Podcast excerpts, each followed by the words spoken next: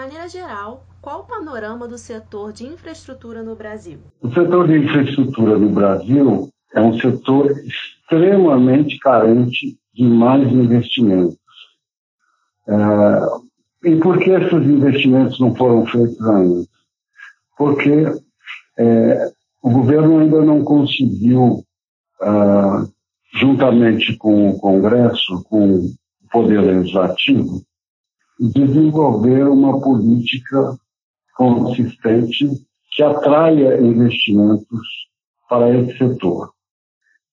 Ah, os estados, eh, municípios e a própria federação não têm recursos hoje para investir em infraestrutura. Ou os recursos são muito limitados. Então, esses investimentos são extremamente dependentes de investimentos privados, seja do exterior, seja daqui mesmo, internamente ao Brasil. E esses investidores ainda não estão seguros de que terão é, proteção aos seus investimentos e poderão é, reduzir substancialmente o risco político envolvido em cada um desses investimentos. Então, agora, a expectativa com a é, eleição dos presidentes da Câmara e do Senado ontem é, e a melhor comunicação com o Poder Executivo, é possível que as reformas de base, que são as reformas estruturais, a reforma administrativa, a reforma política, a reforma tributária, tenham andamento e permitam, então, que se criar um ambiente de maior segurança jurídica para que esses investimentos aconteçam.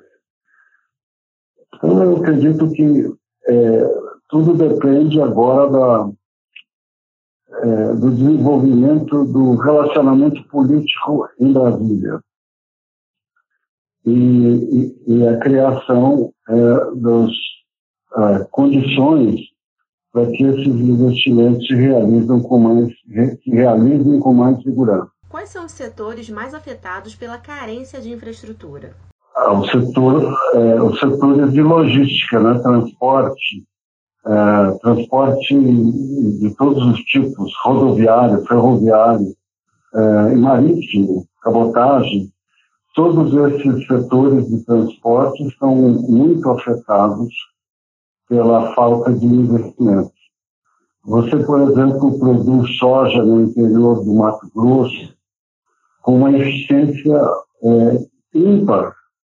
Poucos produtores do mundo têm uma eficiência tão grande quanto os nossos produtores locais.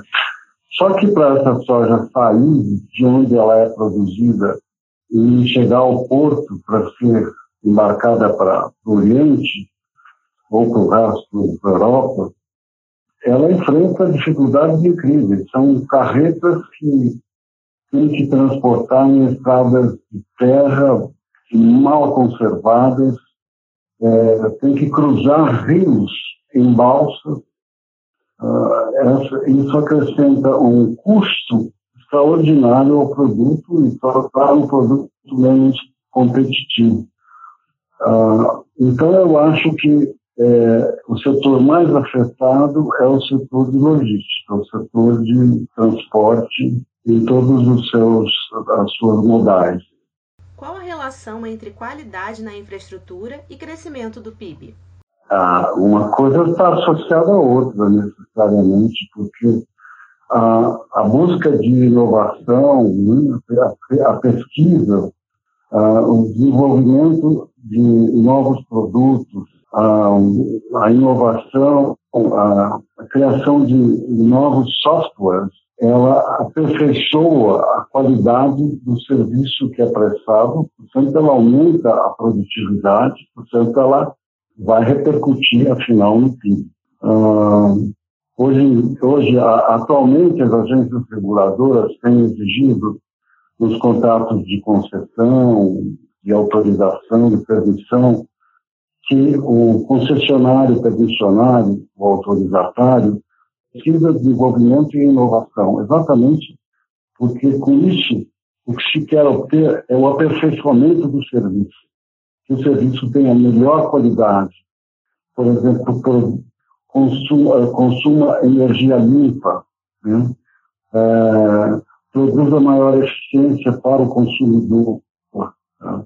Hoje em dia você pode, desenvolvendo é, é softwares, inteligência artificial, você faz com que você compre uma, um ticket para cidades ou ônibus urbanos é, e pague a sua, passar, a sua passagem apenas encostando o celular num determinado é, então é muito é muito importante a, o desenvolvimento tecnológico é, para aperfeiçoamento de serviço para melhor qualidade para o consumidor final e, e, e um serviço de melhor qualidade está diretamente associado a maior produtividade e, e portanto, a, a, um PIB maior. Né? No setor de transportes, por exemplo, a falta de asfalto ou logística de abastecimento é apontada por especialistas como fatores que impedem as inovações. O senhor concorda?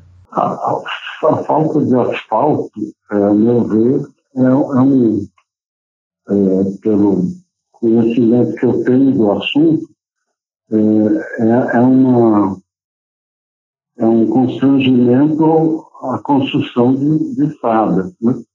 Não acredito que falte o asfalto. Acho que o Brasil tem fontes de produção de asfalto que podem abastecer é, uma construção de várias rodovias.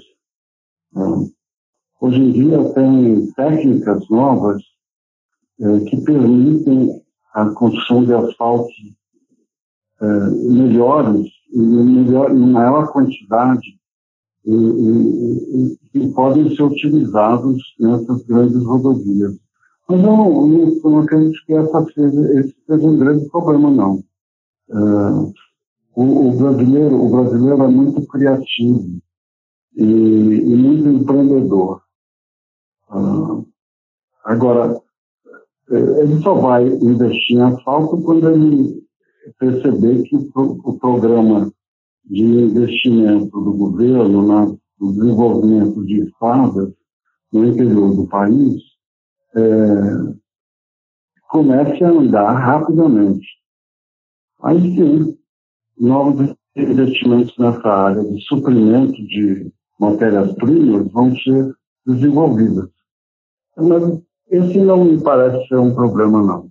Quais são os principais fatores para viabilizar maiores investimentos em infraestrutura? É, a reforma, a reforma, primeiro uma estabilidade é, política. É preciso que exista uma relação harmônica entre o poder executivo e o poder legislativo, porque é, o investimento depende de segurança jurídica. A segurança jurídica é obtida através de um clima institucional harmônico, onde exista, podem haver divergências de opiniões, isso é natural, mas é preciso que haja um ambiente harmônico que propicia a discussão e aprovação de marcos regulatórios, é, de reformas estruturais que são importantes no país.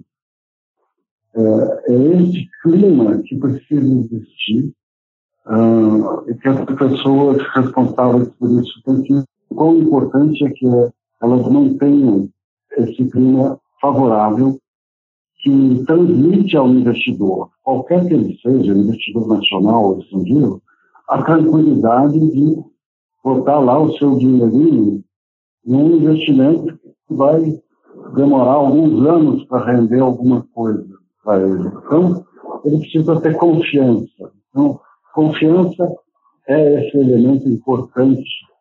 E a confiança vem da sensação de que haja uma uh, que o investidor será tratado uh, com, com equidade durante todo o seu investimento. Correrá apenas, então, somente o risco do seu negócio. Claro que é, aí você pode falar também na taxa de câmbio, na taxa de juros, podemos discutir isso, mas são questões econômicas. E a taxa de câmbio, eu acho que a política que o Banco Central tem adotado no país tem favorecido uma, uma realidade maior da taxa de câmbio, que é importante também para o investidor. Né?